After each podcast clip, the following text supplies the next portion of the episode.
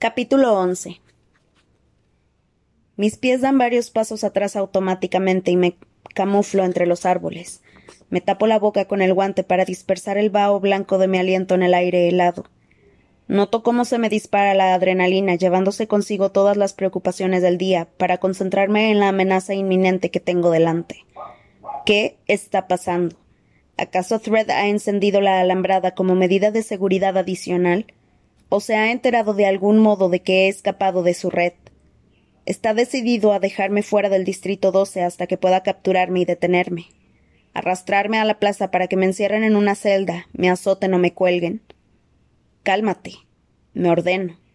No es la primera vez que me quedo fuera del distrito por culpa de la electricidad. Me ha pasado unas cuantas veces a lo largo de los años, pero Gale siempre estaba conmigo, así que los dos elegíamos un árbol cómodo en el que acomodarnos hasta que apagaban la valla, cosa que siempre acababa sucediendo. Si llegaba tarde, Prim solía ir a la pradera para comprobar si la alambrada estaba cargada para que mi madre no se preocupase. Sin embargo, hoy mi familia no se imaginará que estoy en el bosque. Me he molestado en darles pistas falsas para despistarlas, así que si no aparezco, se preocuparán y parte de mí también está preocupada porque me parece que no es una coincidencia que electrifiquen la valla el mismo día que decido volver al bosque. Creía que no me había visto nadie meterme bajo la alambrada, aunque quién sabe, siempre hay espías pagados. Alguien informó sobre el beso que me dio Gale en este mismo sitio, pero fue a plena luz del día y antes de empezar a tener más cuidado con mi comportamiento. ¿Habrán colocado cámaras de vigilancia? Es algo que me he preguntado antes. Así averiguó el presidente lo del beso. A pesar de que todavía era de noche cuando me metí por el hueco y llevaba la cara cubierta con una bufanda, la lista de sospechosos de entrar ilegalmente en el bosque debe de ser muy corta. Intento escudriñar a través de los árboles más allá de la alambrada para ver la pradera. Solo encuentro nieve húmeda iluminada aquí y allá por la luz de las ventanas del bosque de la veta. No hay agentes de la paz a la vista, ni indicios de persecución. Sepa Thread o no que hoy he dejado el distrito, mi estrategia no varía. Entrar en el distrito sin que me vean y fingir no haber salido nunca. Cualquier contacto con la valla o los bucles de alambre de espino que protegen la parte superior significaría una electrocución instantánea. No creo poder meterme excavando bajo la alambrada sin arriesgarme a que me detecten, y en cualquier caso, el suelo está helado. Eso solo me deja una opción. Tengo que pasar por encima de algún modo.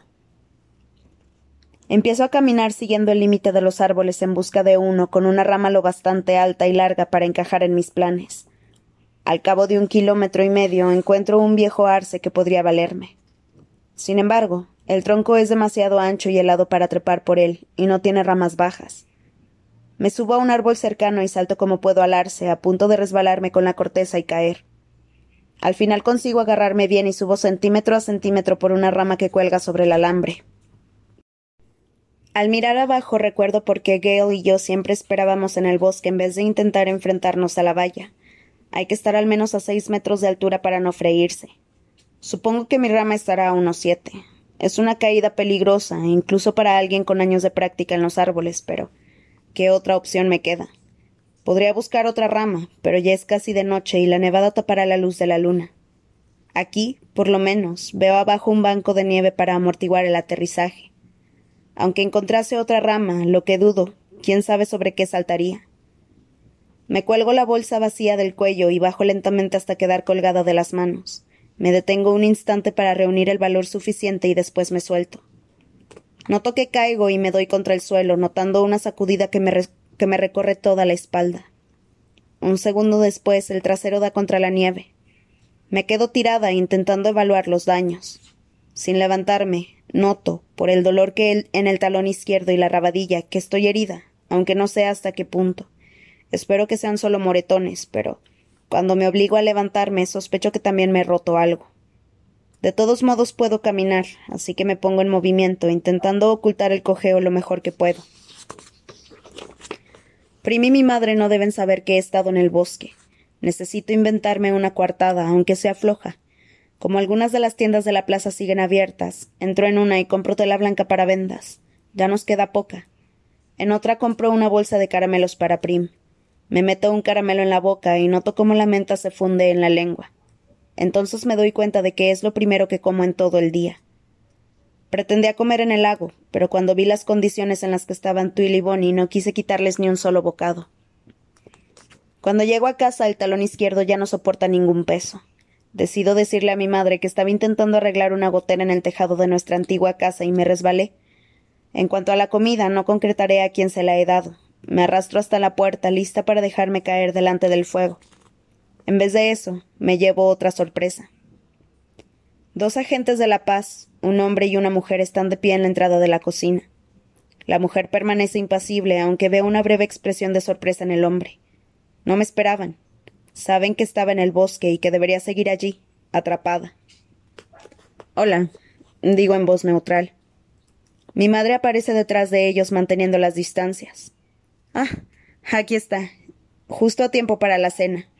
Dice demasiado alegre. Llego muy tarde para la cena.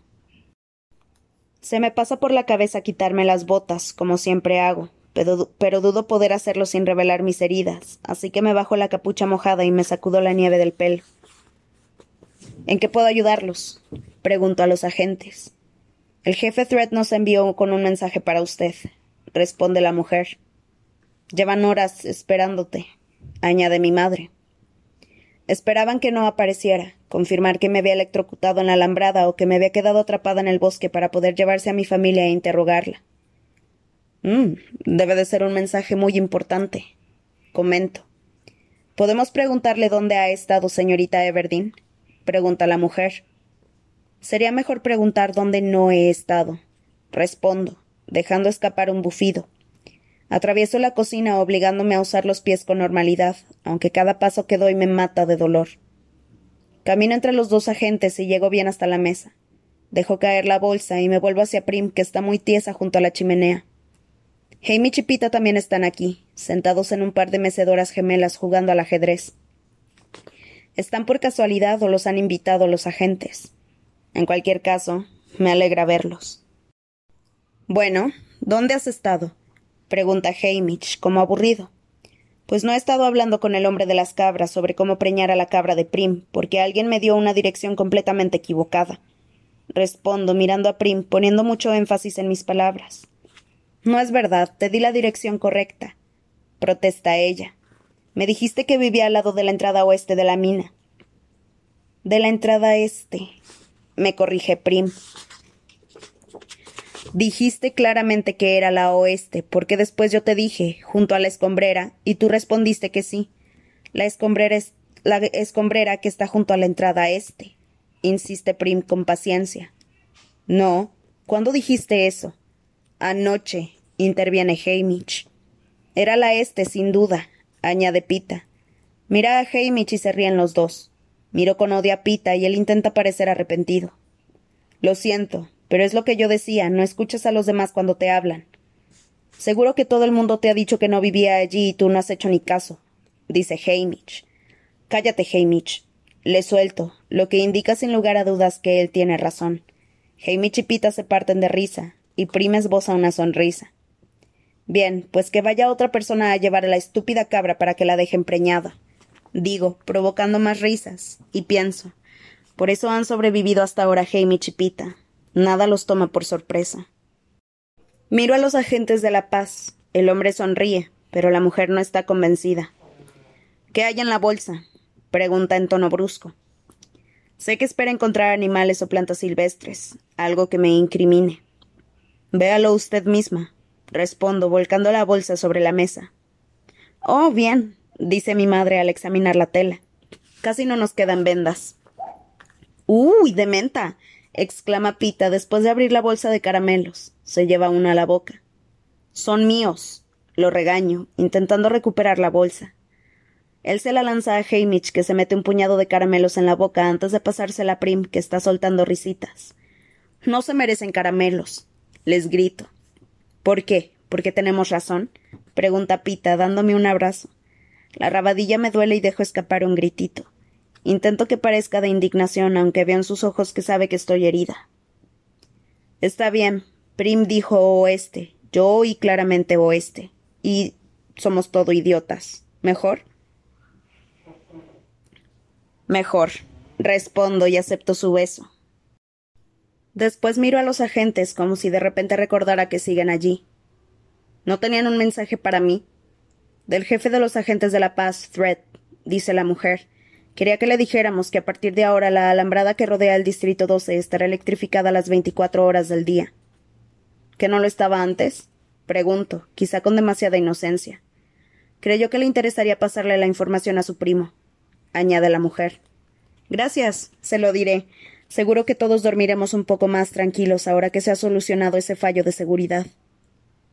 Aunque sé que estoy arriesgándome mucho, el comentario me hace sentir satisfecha.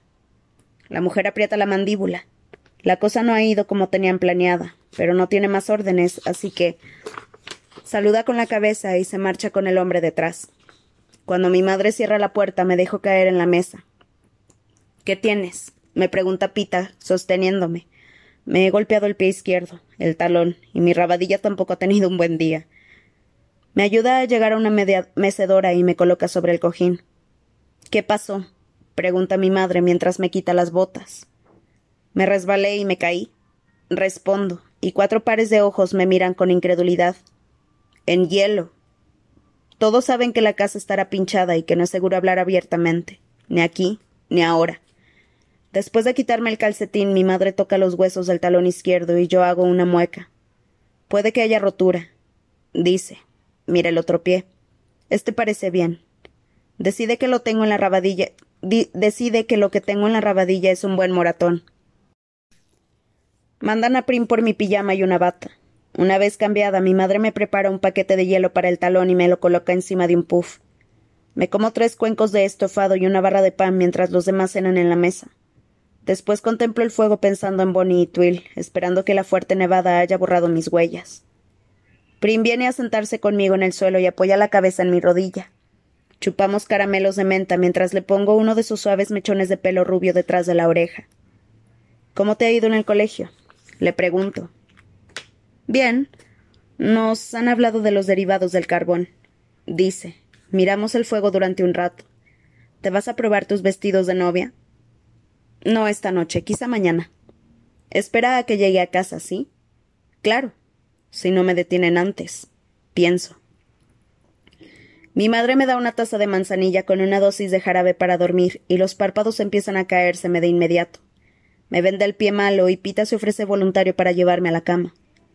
Empiezo a apoyarme en su hombro, pero estoy tan temblorosa que acaba llevándome en brazos escalera arriba. Me arropa y me da las buenas noches y yo le sujeto la mano y lo retengo. Un efecto secundario del jarabe es que desinhibe a la gente, como el licor blanco.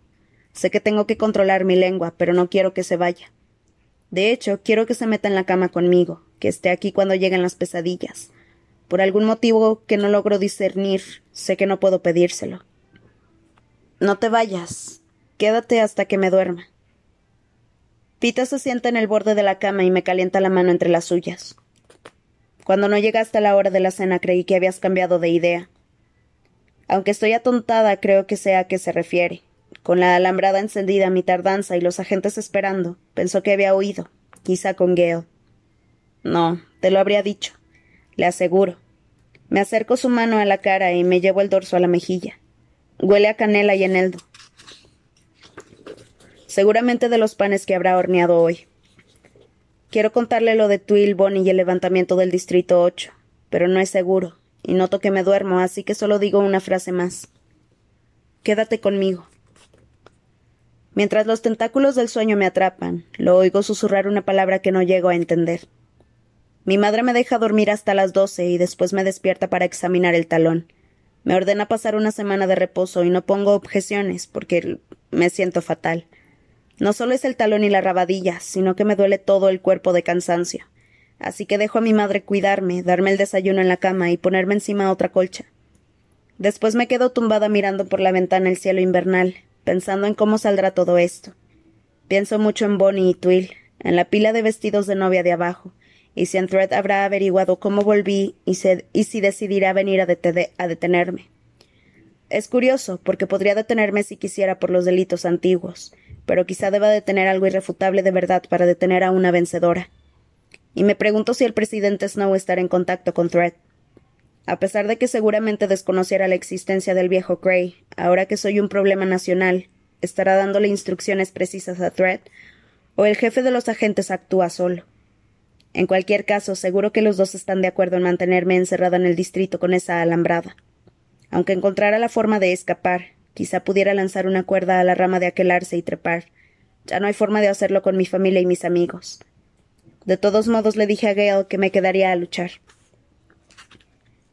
Me paso los días siguientes saltando cada vez que alguien llama a la puerta. Sin embargo, no, no aparece ningún agente de la paz, así que al final empiezo a relajarme. Me siento más segura todavía cuando Pita me dice, como si tal cosa, que en algunas zonas de la alambrada no hay electricidad porque los equipos de trabajo están fijando la base de la valla al suelo. Thread debe de creer que me metí por debajo de algún modo, o a pesar de la mortífera corriente que pasa por el metal. Es un cambio en el distrito ver a los agentes ocupados haciendo algo que no sea molestar a la gente. Pita viene a verme todos los días para traerme panecillos de queso y ayudarme con el trabajo en el libro de la, de la familia, que es un objeto antiguo hecho de pergamino y cuero. Un herbolario de la familia de mi madre lo empezó hace siglos. El libro tiene páginas y más páginas llenas de dibujos a tinta de plantas, con descripciones de sus usos médicos. Mi padre añadió un capítulo sobre plantas comestibles que me sirvió de guía para mantenernos con vida después de su muerte. Durante mucho tiempo he querido plasmar en él mis conocimientos, las cosas que he aprendido por experiencia o por Gale, y después la información que obtuve cuando me entrenaba para los juegos. No lo hice porque no soy un artista y resulta imprescindible que las imágenes se dibujen con exactitud. Ahí es donde entra Pita. Algunas de las plantas ya las ha visto en personas, de otras tenemos muestras secas y otras tengo que describírselas. Él hace bocetos, en sucio, hasta que los considero correctos y puede dibujarlos en el libro. Después escribo con esmero todo lo que sé de la planta. Es un trabajo tranquilo y absorbente que me ayuda a no pensar en mis problemas. Me gusta observar sus manos mientras hace florecer una página en blanco con sus trozos de tinta, añadiendo toques de color al libro, que antes era negro y amarillento. La expresión de Pita cambia cuando se concentra, en vez de la placidez de siempre, veo algo más intenso y distante que sugiere la existencia de todo un mundo encerrado en su interior.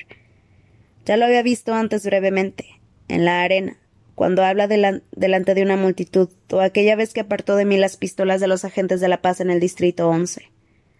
No sé bien cómo interpretarlo. También estoy algo obsesionada con sus pestañas.